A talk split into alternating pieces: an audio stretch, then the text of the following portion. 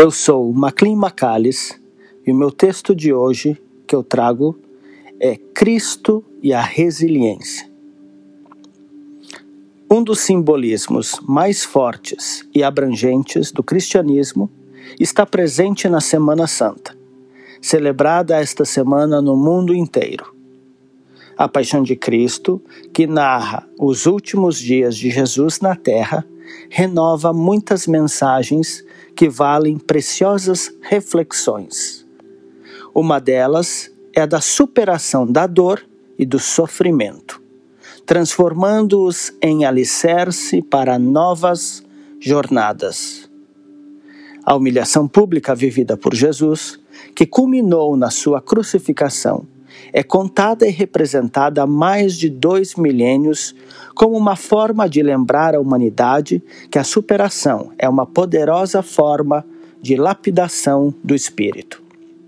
De certa forma, é a proposta da resiliência, nome dado à capacidade de resistência e crescimento em meio a sucessivos problemas e obstáculos.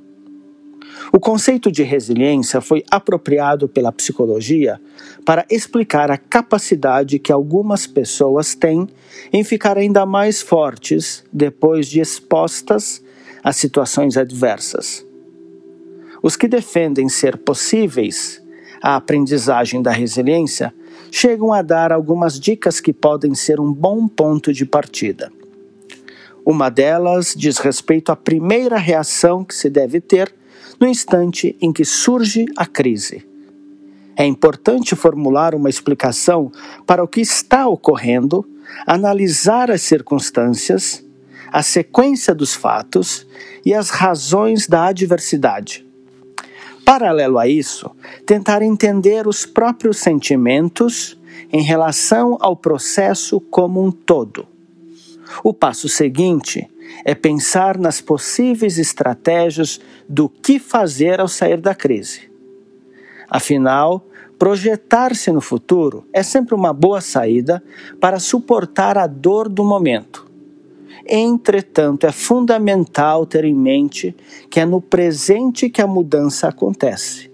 Assim como é essencial não depositar no outro a tarefa de salvador da pátria Estabelecer laços com pessoas que podem representar coragem e estímulo é uma coisa, mas deve ser de cada um a responsabilidade de se resgatar do fundo do poço.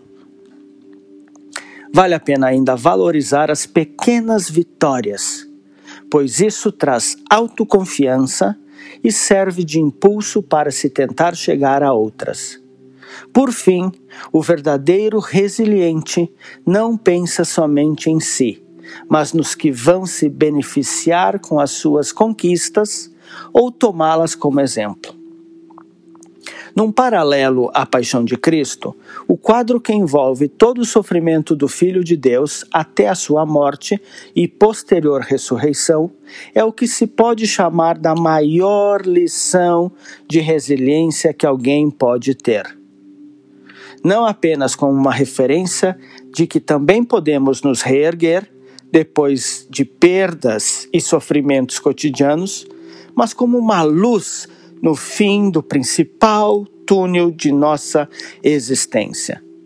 Se conseguirmos vislumbrar, nem que seja um flash, do simbolismo da ressurreição de Cristo, será mais fácil aceitarmos não só o fato de que morremos todos um dia, mas também a certeza de que a nossa jornada espiritual estará apenas recomeçando.